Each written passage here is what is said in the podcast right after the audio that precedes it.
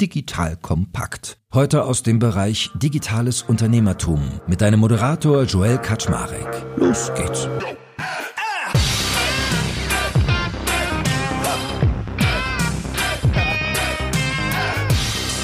Hallo Leute, mein Name ist Jörg Kaczmarek. Ich bin der Geschäftsführer von Digital Compact und heute habe ich mal wieder den lieben Theo Pham an meiner Seite. Wenn Theo da ist, gibt es ja immer ein kleines Metaverse-Update. Heißt, wir sprechen einmal über das Metaverse, bisschen über Krypto und über KI. So also auch heute. Was sich da so tut, werden wir kurz durchgehen und mal besprechen, was eigentlich aktuelle Trends sind und hoffentlich auch viel Nachmachbares da drin haben. Und kleine Notiz am Rande, by the way, falls ihr euch für das Thema KI im Speziellen, wo wir heute, glaube ich, ein bisschen mehr drüber reden werden, interessiert, könnt ihr euch auch mal seine Webseite angucken, theo.ai, schreibt sich T-E-O, also ohne H, einfach nur teo.ai weil der gute Theo bietet auch eine coole Masterclass zum Thema KI an und hat einen Newsletter. Aber that being said, lieber Theo, erstmal moin moin, haben uns ja gefühlt ewig nicht gesehen. Geht's dir gut?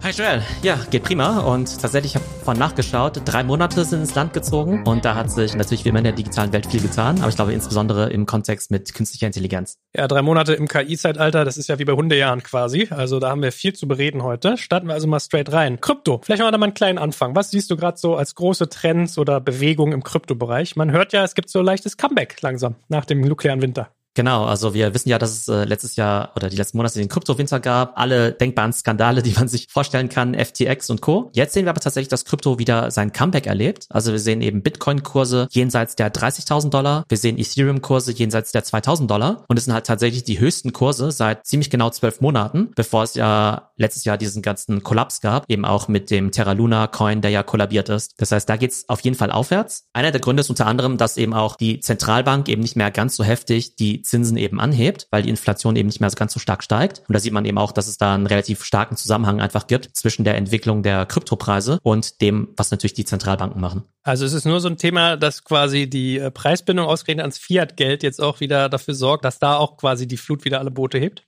Irgendwie schon und ist halt auch so ein bisschen erstaunlich, weil ein Argument für Krypto oder für Bitcoin, also von den wahren Bitcoin-Believern, war ja auch immer, okay, äh, Bitcoin ist abgekoppelt von den restlichen Assets, ist abgekoppelt vom Aktienmarkt und ist halt ein Asset, mit dem man sich gegen die Inflation hedgen kann. Und jetzt sehen wir eben, okay, die Inflation ist eben angestiegen, dementsprechend wurden die Zinsen erhöht und Bitcoin ist eben in den Keller gegangen. Also ganz entkoppelt ist das eben nicht. Und von daher sind es auf der einen Seite gute Nachrichten, glaube ich, für Krypto, dass die Kurse wieder nach oben gehen. Auf der anderen Seite fragt man sich natürlich, okay, gut, wenn es im Endeffekt auch nur in ähnliche Richtung läuft, wie alle anderen Assets eben auch, wozu brauche ich das denn überhaupt? Aber wenn wir einfach mal die Year-to-Date-Performance anschauen, also seit Anfang des Jahres, ist, glaube ich, Bitcoin fast 80 Prozent im Plus und Ethereum auch 60 Prozent im Plus und damit eines der best-performenden Assets auf jeden Fall. Gibt es denn irgendwie bestimmte Währungen, die jetzt wieder sich am stabilsten präsentieren? Also Bitcoin, Ethereum wäre so eins, Stellar hatten ja die ein oder andere. Gibt es da so wieder die gleichen Classics oder ist es gleich verteilt? Wie ist das da so? Also es haben sich jetzt keine neuen Coins aufgedrängt. Also es gibt natürlich jetzt Coins, die so ein bisschen auf den KI-Zug springen wollen und sagen, okay, wir machen hier was mit Blockchain Analytics und so weiter. Da ist aber unklar, wie herzhaltig das ist. Der gute Elon, der versucht ja auch immer seinen Lieblingscoin, irgendwie Dogecoin, weiter zu pumpen, indem er letztens ja auch das Twitter-Logo irgendwie durch diesen Hund ersetzt hat.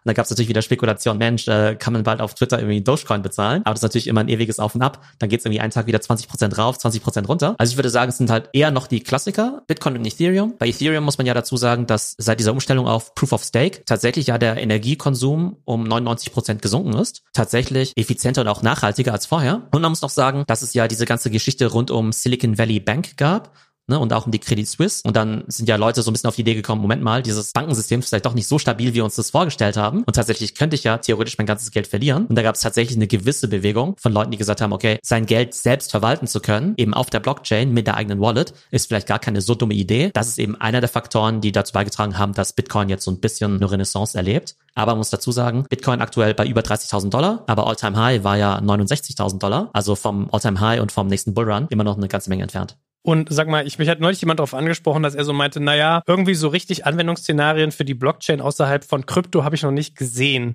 Hast du da in der Zwischenzeit mal was irgendwie mitgekriegt, dass sich was Spannendes tut, wo jemand diese Technologie auch mal einsetzt? Oder ist es bisher vor allem eher das, das Geldthema? Also Bitcoin war ja schon immer das reine Geldthema, also noch nicht mal Geld, also man kann damit ja nicht bezahlen, weil es viel zu aufwendig ist. Ne? Das war ja eher so dieser Wertspeicher. Die Hoffnung liegt ja immer auf den Smart Contracts und da sieht man jetzt schon, dass immer mehr Companies zumindest damit experimentieren. Also bei Ticketmaster, ne, der größten Ticketing-Plattform in den USA, da gibt's ja gewisse Tickets, die du halt nur kaufen kannst, wenn du schon, weiß nicht, den Taylor Swift-Token hast, ja. Und dann musst du halt nicht irgendwie um Mitternacht da irgendwie in der Schlange stehen, gegen Hunderttausende von Bots kämpfen, sondern hast eine Art Vorkaufsrecht. Oder auch Spotify experimentiert ja mit Playlisten, die du eben nur unlocken kannst, wenn du eben eben schon einen Token von dem Künstler hast. Also damit wird experimentiert. Auf der anderen Seite sehen wir, dass Meta ja die NFTs bei sich wieder abgeschafft hat, nach einiger Experimentiererei. Von daher habe ich jetzt so aus den letzten ja, zwölf Monaten, 18 Monaten gelernt, dass diese Experimente immer spannend sind, aber man kann daraus jetzt nicht irgendwie ableiten, dass es auf jeden Fall die Zukunft ist und sich auf jeden Fall durchsetzt. Also ist ja auch der Job von diesen großen Companies, alle neuen Technologien mal auszutesten. Manche davon werden Bestand haben und bei anderen sagen sie vielleicht nach ein paar Monaten, okay, gut, irgendwie ganz spannend, aber hat vielleicht nicht so den großen Impact.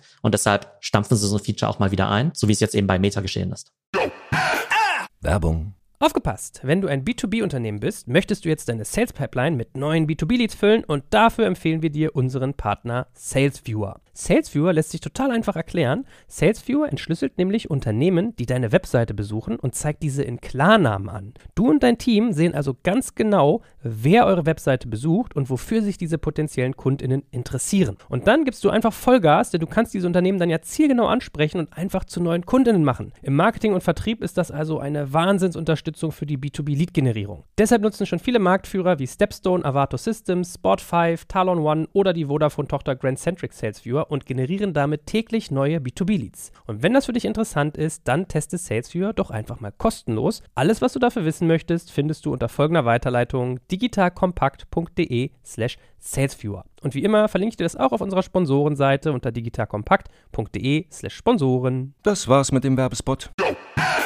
Ja, gute Überleitung zum Thema Metaverse. Ich erinnere mich ja noch bei unserem letzten Update, da war doch so eine abstruse Zahl, die wir bei Facebook im Begriff hatten äh, zum Thema Metaverse. War das nicht eine Milliarde im Monat oder so? So, so völlig absurd, die die investiert Genau, haben? die haben ja diesen Bereich Reality Labs, der sich dann eben mit den VR-Brillen und dem Metaverse und so beschäftigt. Und der hat eben im letzten Geschäftsjahr eine Milliarde Verlust pro Monat gemacht, also über 13 Milliarden. Wenn man das mal ins Verhältnis setzt, also Microsoft hat ja auch nur 10 Milliarden in OpenAI investiert. Und wenn man mal sieht, was aus dem Investment mal werden kann und wie offenbar dieses Metaverse-Investment zumindest bislang bei äh, Facebook so ein äh, ja, bodenloses Fass ist, ist das keine so gute Idee. Jetzt machen sich die Analysten einen Spaß draus und analysieren natürlich immer die ganzen Earnings-Releases von Mark Zuckerberg. Und da wird dann immer ganz genau mitgezählt, okay, wie oft sagt er jetzt eigentlich noch Metaverse und wie oft sagt er jetzt AI? Das hat sich jetzt ein bisschen geändert. Von Metaverse ist die Zukunft unserer Company hinzu ist auch eines der wichtigen Projekte, die wir verfolgen. Und übrigens, äh, AI ist jetzt Chefsache geworden. Also da gab es auf jeden Fall so einen gewissen Pivot und auch seine Meinung zu ändern, ist ja im Business auch wichtig, ne? wenn man einfach sieht, wie sich manche Sachen entwickeln. Aber jetzt haben manche schon gescherzt, naja, also wenn Zuckerberg ein bisschen gewartet hätte, hätte er wahrscheinlich jetzt äh, Facebook nicht in Meta umbenannt, sondern irgendwas mit äh, .ai. Aber wie ist denn generell so der Trend? Also äh, ich, ich habe von dir ja auch gelernt, dass zum Beispiel Disney auch so eine Company ist, die diese ganzen Metaverse-Aktivitäten eher zurückfährt. Also vielleicht ganz interessanter Benchmark mal, eine Unterhaltungsfirma versus ein Social Network. Was tut sich bei den Kollegen so? Da war ja der Metaverse-Case eigentlich immer ein relativ guter, weil man sagen konnte, okay, wir haben die ganze IP, wir haben die Filme, wir haben die Theme-Parks, Videospiele und so weiter. Und da konnte man sich ja allerhand Sachen vorstellen mit VR-Experiences, Online- und Offline-Verknüpfung und so weiter. Jetzt muss man natürlich sehen, dass bei Disney ja auch der CEO gewechselt hat. Ne? Der Bob Iger ist ja wieder da und der Bob Chapek, der vorher da war, der hatte ja dieses Metaverse-Team aufgebaut. So, jetzt ist der Bob Iger wieder da und das erste, was er macht, ist erstmal ein Sparkurs. Unter anderem wurde jetzt eben auch das Metaverse-Team aufgelöst. Ne? Da waren ja 50 Leute und jetzt ist halt relativ schwierig von außen zu verstehen, okay, wenn jetzt Disney das Metaverse-Team auflöst, bedeutet das, dass das Metaverse am Ende ist? Bedeutet es, dass es totaler Quatsch ist? Oder bedeutet es irgendwie schlicht und einfach, okay, der neue CEO ist da, es ist gerade Wirtschaftskrise und dann werden halt Bereiche eingestellt, die vielleicht tendenziell spannend sind, aber vielleicht im Augenblick keinen riesen Impact haben. Und auch bei Meta haben ja das Jahr der Effizienz ausgerufen. Das heißt, die wollen sich halt nur noch auf die wichtigsten Sachen konzentrieren und kann ja sein, dass vielleicht äh, Metaverse und NFT bei ihnen intern an Stelle 4 oder 5 ist. Kann auch sein, dass es an Stelle 100 ist, ja. Aber selbst jetzt, dass es an Stelle 4 oder 5 wäre und die es ganz cool finden, sagen sie halt, okay, dieses Jahr haben wir nur Ressourcen für drei Themen. Kann natürlich nicht abschließend beurteilen, warum sie es genau machen. Also ob sie wirklich den Glauben verloren haben oder einfach sagen, hey, wir müssen uns auf andere größere Themen fokussieren, die nicht in fünf Jahren relevant sind, sondern heute. Ja, oder manchmal hast du es ja einfach auch, dass man einfach nur das absägt, was der Vorgänger gemacht hat, bloß weil ein neuer Besen ja vermeintlich besser kehren soll. Was ist denn aber sonst so in der Apple-Welt los? Also da hört man ja auch so ein bisschen Gegenteiliges sogar eigentlich eher, dass eventuell jetzt diese Brille da langsam kommt. Was ist denn da so in der Mache? Apple hat ja immer zwei große Präsentationen im Jahr, also natürlich im September die iPhone-Präsentation und im Sommer diese WWDC, diese Entwicklerkonferenz. Und da spekuliert man ja schon seit einiger Zeit, dass dieses Jahr endlich mal das große Mixed Reality Headset veröffentlicht wird. Da gibt es jetzt relativ viele Gerüchte und Leaks rund um das Ding. Also zum einen soll es gar kein Mainstream-Device sein. Es soll 3000 Euro kosten, also nur für Apple-Fanboys und für Entwickler eigentlich. Und im Vorfeld hört man jetzt aber schon, dass Apple das Ding vielleicht gar nicht rausbringen möchte. Das heißt, ich könnte mir vorstellen, dass Apple ein bisschen reaktiv war und gesagt hat, Mensch, jetzt gehen alle in Richtung Metaverse, jetzt müssen müssen wir da auch was machen. Natürlich ganz viele Prototypen gebaut hat und jetzt vielleicht auch merkt, ja, Moment mal, äh, so heiß ist das Thema gerade noch gar nicht, beziehungsweise vielleicht ist die Hardware doch noch nicht da, wo wir sie haben wollen. Von der könnte ich mir vorstellen, dass sie Launch geplant hatten für diesen Juni, aber vielleicht auch kurzerhand wieder absagen. Also ähm, da, das wird ziemlich spannend sein zu beobachten, was die jetzt im Juni präsentieren. Also auch im Bauch raus hätte ich in die ähnliche Richtung vermutet wie du, weil man sich ja auch irgendwie immer als Innovationsführer und irgendwie auf heißen Themen wähnen will. Und das ist ja irgendwie gerade gar nicht mehr so das heiße Thema. Wenn man mal so guckt, was ich mitkriege, Roblox scheint ja ansonsten so der Ort zu sein, wo im Metaverse was geht, wenn Unternehmen was machen, ne?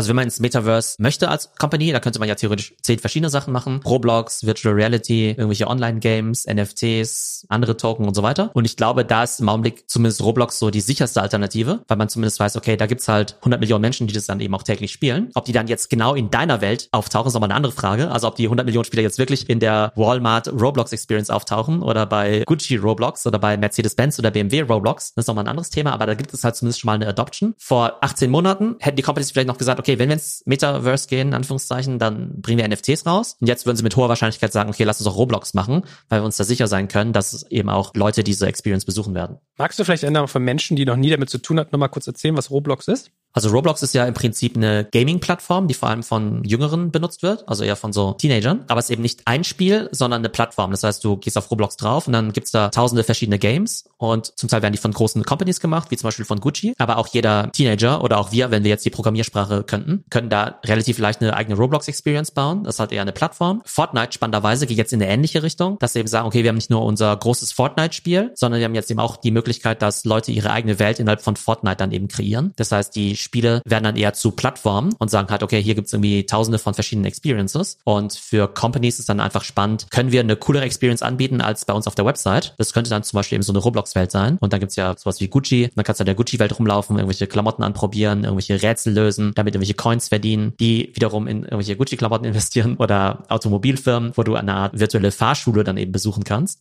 Also da gibt's schon relativ viele Varianten. Und da kann man ja auch sehen, dass tatsächlich diese Gucci-Welt zum Beispiel schon über 20 Millionen Besucher hatte. Also die hat schon eine ganz gute Traction erlebt. Macht eigentlich Microsoft in der Richtung was mit Minecraft? Das ist ja sonst so das andere angesagte Spiel. Tut sich da auch was? Weil Microsoft wird uns ja gleich noch beim KI-Thema beschäftigen. Komischerweise hört man da immer sehr wenig. Sie setzen eher so auf, das nennen sie Industrial Metaverse. Aber da geht's halt eher so in Richtung Industrie 4.0, also gar nicht irgendwelche Consumer-Themen, sondern es eben darum geht, Fabriken zu digitalisieren, digitale Zwillinge zu bauen, Produktionsprozesse vielleicht auch zu virtualisieren. Und da arbeitet Microsoft unter anderem eben auch mit der Firma Nvidia zusammen, um da eben diese ganze Computing-Infrastruktur zu bauen. Aber geht eben schon in eine andere Richtung als diese Consumer-Sachen, die wir jetzt eben bei Meta oder auch bei anderen Companies sehen. Ja, aber ansonsten, äh, ich glaube, irgendwie ein gutes Gespür hier, ne? Der äh, Satya Nadella, wenn man sich mal anguckt, auch so Gaming pushen sie ja ganz krass so über die Xbox, wo die ja wirklich große Wetten auch teilweise platzieren. Und ansonsten, Stichwort künstliche Intelligenz, sind sie ja auch sehr fett im ganzen Thema mit hier OpenAI, wo sie ja mittlerweile in die Produkte von sich immer mehr einbauen. Lass mal ein bisschen darüber reden, bevor wir auch nochmal über weitere KI-Themen reden. Was ist so das Erste, was du bei Microsoft und KI siehst?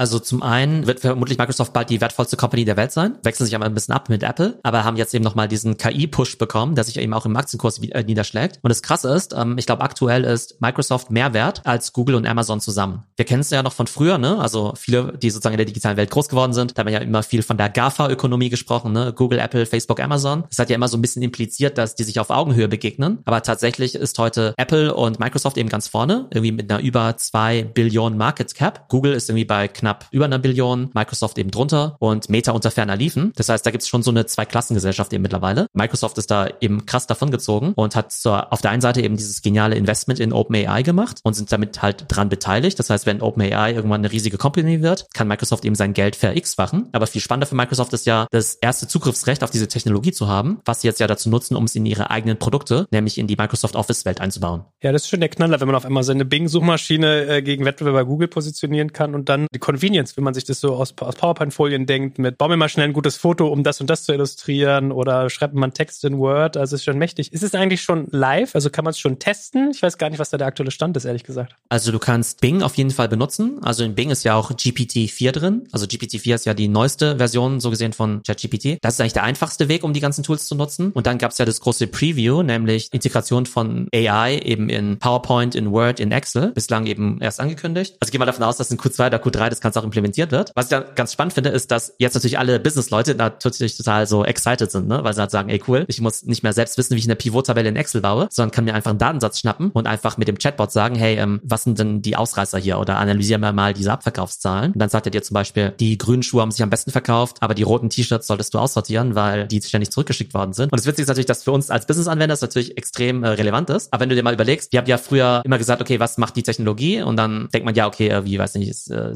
selbstfahrende Autos oder fliegende Autos oder die Reise zum Mond oder sowas. Aber das, was natürlich so Business-Leute oder so Leute auf LinkedIn am coolsten finden, ist natürlich besser und schnellere PowerPoints zu bauen. Ja, manchmal kann das Leben so einfach sein. Was macht denn eigentlich Google in dem Bereich mittlerweile? Also die haben ja eigentlich gesagt, sie wollen jetzt mal was dagegen setzen. Ich habe neulich irgendwie wieder einen Artikel, Titel nur gelesen. Ich habe noch nicht in den Artikel reingeschaut, aber dass sie auch die Suche bei sich nochmal überarbeiten. Kommen die denn langsam mal hinterher mit dem KI-Business? Weil man munkelte ja immer, dass die krassere Sachen können müssten, weil sie ja diese krassen Datenschätze haben und dass sie es vielleicht bisher nicht machen, um den Leuten nicht irgendwie eine heiden Angst einzujagen, was alles so geht. Aber wo ist denn Google in Sachen KI mittlerweile? Gegenstück von Google ist ja diese App BART. Die wurde veröffentlicht, aber gefühlt benutzt die halt niemand. Das heißt, Google geht da gerade total unter, also sowohl userseitig als auch äh, presseseitig, also fast niemand berichtet eben drüber. Jetzt wurde ja bei Google ja schon seit langem diese Alarmstufe Rot ausgerufen und das bedeutet ja, dass bis Ende des Jahres eben AI in alle Produkte integriert werden soll. Also einerseits bei YouTube, das heißt, dass wir als Creator zum Beispiel, wenn du jetzt der Meinung wärst, okay, auf unserem YouTube-Video findest du eigentlich den grauen Hintergrund von dir nicht so cool oder wenn du dir andere Klamotten anziehen möchtest, ja. Das heißt, das wären eben AI-Features für Creator bei YouTube und wahrscheinlich wird sich die Suchmaschine auch insofern anpassen, dass es da wahrscheinlich auch so Chat-GPT ähnliche Features gibt. Das Problem von Google ist eben aktuell nur, dass sie halt viele Sachen ankündigen, aber noch nichts auf die Straße gebracht haben. Merken die User auch. Ich glaube, das merkt vor allem eben auch die Presse. Google hat ja, was nicht, Milliarden von Usern, die eben Gmail benutzen, die YouTube und natürlich auch die Google-Suche benutzen. Wenn sie mal ein gutes Produkt haben, werden es vermutlich auch viele Leute benutzen. Aber das hat man in der Vergangenheit ja auch von deren Social-Media-Produkten gedacht. Und das hat sich auch null durchgesetzt. Von daher bin ich auch mal gespannt, wann da mal was echtes gelauncht wird. Was sind denn sonst so gerade die Killer-Apps für KI, die man kennen muss? Also ich habe so den Eindruck, wenn es um Bilder geht, bist du bei Midjourney momentan am besten aufgehoben. Wenn es um Text geht, gehst du halt direkt zu OpenAI und machst ChatGPT. Was sind so sonst deine Top 5 vielleicht, wo du sagen würdest, das sind so Apps, die man im KI-Bereich kennen sollte? Was ich super finde, ist Synthesia. Also mit Synthesia kann man eben diese sprechenden Avatare bauen. Das heißt, da hat man die Auswahl von hunderten von Avataren, die eben alle Sprachen eigentlich perfekt sprechen können. Da kannst du einfach deine Texte eingeben und dann können die es eben sehr, sehr realistisch wiedergeben. Adobe hat jetzt ja Firefly angekündigt und Adobe Firefly ist ja quasi das Midjourney für Profis, weil Midjourney ist total cool für Inspiration. Aber du hast ja zwei Probleme. Zum einen hast du eben keine Files, mit denen du dann weiterarbeiten kannst. Und zum anderen ist eben auch unklar, auf welchen Daten das Ganze trainiert worden ist. Und da sagt eben Adobe, okay, das ist zwar schön und gut für die Amateure, aber wenn du jetzt irgendwie eine professionelle Firma bist und auch mit den Assets arbeiten möchtest, dann brauchst du halt A, ein vernünftiges Fileformat und B, musst du eben auch dir sicher sein können, dass du mit sauberen Daten arbeitest. Und deshalb sagt eben Adobe, okay, alles, was wir mit Generative AI machen, basiert nur auf unseren eigenen Bildern, auf unserer eigenen Bilderdatenbank. Und von daher glaube ich, dass wir jetzt eben eine spannende Phase haben werden, in der vielleicht Early Mover wie OpenAI und Midjourney vielleicht durch die etablierten Corporate-Lösungen abgelöst werden, wie jetzt zum Beispiel, dass Firefly gegen Midjourney ja zumindest mal in Konkurrenz tritt, weil man sagen muss, dass Midjourney sich eigentlich sensationell entwickelt hat. Die haben ja, glaube ich, 15 Millionen User im Discord, die eben ständig diese Tools eben auch benutzen. Ähm, was glaubst du, wie viele Mitarbeiter die haben? Hm, wahrscheinlich ganz wenige, vier oder fünf oder sowas wahrscheinlich. Oder ganz, oder ja, genau, zehn, ja. Zehn Mitarbeiter, das heißt äh, 15 Millionen User, also unglaublich. Und ich glaube, das ist auch ein neuer Trend, dass durch AI einfach alle Sachen viel schneller gehen, ja. Also die Programmierer können ihre Produktivität verzehnfachen, die Designer können ihre Produktivität verzehnfachen. Das heißt, du brauchst immer weniger Leute und immer mehr Geld, um eben Startups zu bauen. Zum Teil gibt es ja auch solche Ein-Mann- oder Ein-Frau-Buden, eigentlich ganz coole AI-Anwendungen auch bauen. Entweder irgendwelche Plugins oder irgendwelche kleineren Apps. Und von daher glaube ich, dass wir in den nächsten Monaten da echt so eine Explosion an Startups eben sehen werden und das einfach immer billiger wird, was an den Start zu bringen. Und wenn wir mal jetzt mal abschließend nochmal zusammenfassen, was siehst du denn so, wie sich, sage ich mal, die großen Etablierten anstellen, wenn sie KI implementieren, so wie du es gerade beschrieben hast, diese potenzielle Verx-Fachung von deiner Geschwindigkeit versus die Startups? Also was sind so die Anwendungsfälle, mit denen die KI einsetzen? Also wenn wir uns jetzt mal die ganzen großen Companies anschauen, dann sehen wir eben, dass Microsoft da eben vorne wegläuft, ne, wie wir vorhin besprochen haben, mit dem Investment in OpenAI und auch mit der Integration in Office. Bei Google noch großes Fragezeichen, aber sie wollen es zumindest in all ihre Produkte einbauen. Amazon hat jetzt schon gesagt, okay, sie werden keine eigenen AI-Produkte rausbringen. Die machen Amazon Web Services, wollen über Amazon Web Services halt quasi über die Cloud Service-Dienstleister eben anbieten, aber die wollen kein eigenes Chat-GPT machen. Die haben da jetzt keine Ambitionen. Bei Meta, die wollen wahrscheinlich Creator-Tools bauen und bei Apple weiß man noch nicht so recht, was die machen wollen. Ne? Die können ja vielleicht vielleicht mal Siri überarbeiten, ja, vielleicht auch innerhalb von ihren Apps, also zum Beispiel auch in ihren äh, Produktivitäts-Apps, zum Beispiel auch AI einführen. Aber ich glaube, für die Großen ist es halt schon relativ schwierig. Die sind wie bei allen Themen halt relativ langsam, aber ich glaube, wenn sie es hinkriegen, dann können sie es halt krass skalieren und sofort auf 100 Millionen User eben ausrollen. Aber wir sehen eben, dass diese Startups eben extrem agil sind. Zehn Mann bei Midjourney können eben eine riesige App aufbauen. Von daher glaube ich, dass es da viele Investments geben wird, ne? dass halt viele VCs, aber natürlich auch die großen Companies nicht nur auf ihre eigenen Sachen setzen, sondern eben auch in diese AI-Startups investieren. Und es aber vielleicht auch viele Startups geben wird, die sagen, hey, mittlerweile ist es so billig, was zu bauen. Wir brauchen vielleicht auch gar keine VCs. Also vielleicht wirst du in Zukunft eben Unicorns sehen, die eben halt nicht 100 Millionen raisen müssen, um halt irgendwie ein Unicorn zu werden, sondern vielleicht gebootstrapptes Lifestyle-Business könnte in Zukunft vielleicht auch ein Riesending werden und dann eben auch eine Milliardenbewertung bekommen. Was wir jetzt bei ChatGPT sehen können, ist, dass die eigentlich zwei Strategien haben. Das eine ist eben, also OpenAI stellt ja selbst diese API zur Verfügung. Das heißt, andere Leute können drauf aufbauen. Snapchat und Spotify und sogar Morgan Stanley benutzen jetzt eben GPT-4 in ihren eigenen Produkten zum Teil. Das heißt, wenn du in Snapchat mit dem Chatbot sprichst, dann basiert es eben auf OpenAI. Auf der anderen Seite versucht ChatGPT sich eben auch selbst als eine Art Konsumentenplattform zu etablieren. Und zwar eben nicht nur als eine Art Google-Konkurrent, sondern gibt es jetzt auch die sogenannten Plugins. Ja? Das bedeutet, dass du jetzt eben bei ChatGPT sagen kannst, ich plane eine Reise nach Kalifornien und möchte dort ein bisschen im Wohnwagen rumfahren. Dann gibt es aber Plugins, die da quasi integriert sind und dann werden dir automatisch die Flüge rausgesucht, die Mietwagen, vielleicht sogar Vorschläge für Badehosen rausgesucht. Dann wird dir das Zeug in den Warenkorb reingelegt. Das heißt, es könnte so ein bisschen in die Richtung von so einer Super-App gehen, dass du einfach dieses Sprachinterface von ChatGPT für alles benutzt und alle anderen Systeme sich so ein bisschen dran andocken. Sowas wäre ja eigentlich auch in der Apple-Welt total sinnvoll. Aber ich glaube, da liegt eben unter anderem auch das große Potenzial von ChatGPT. Ja, ich bin mal gespannt, was das Monetarisierungsmodell noch wird, weil das ist ja immer so ein bisschen eine Sache, wenn man sein Haus auf fremden Grund baut, dann sich zu überlegen, was passiert dann long term. Von daher, es bleibt spannend.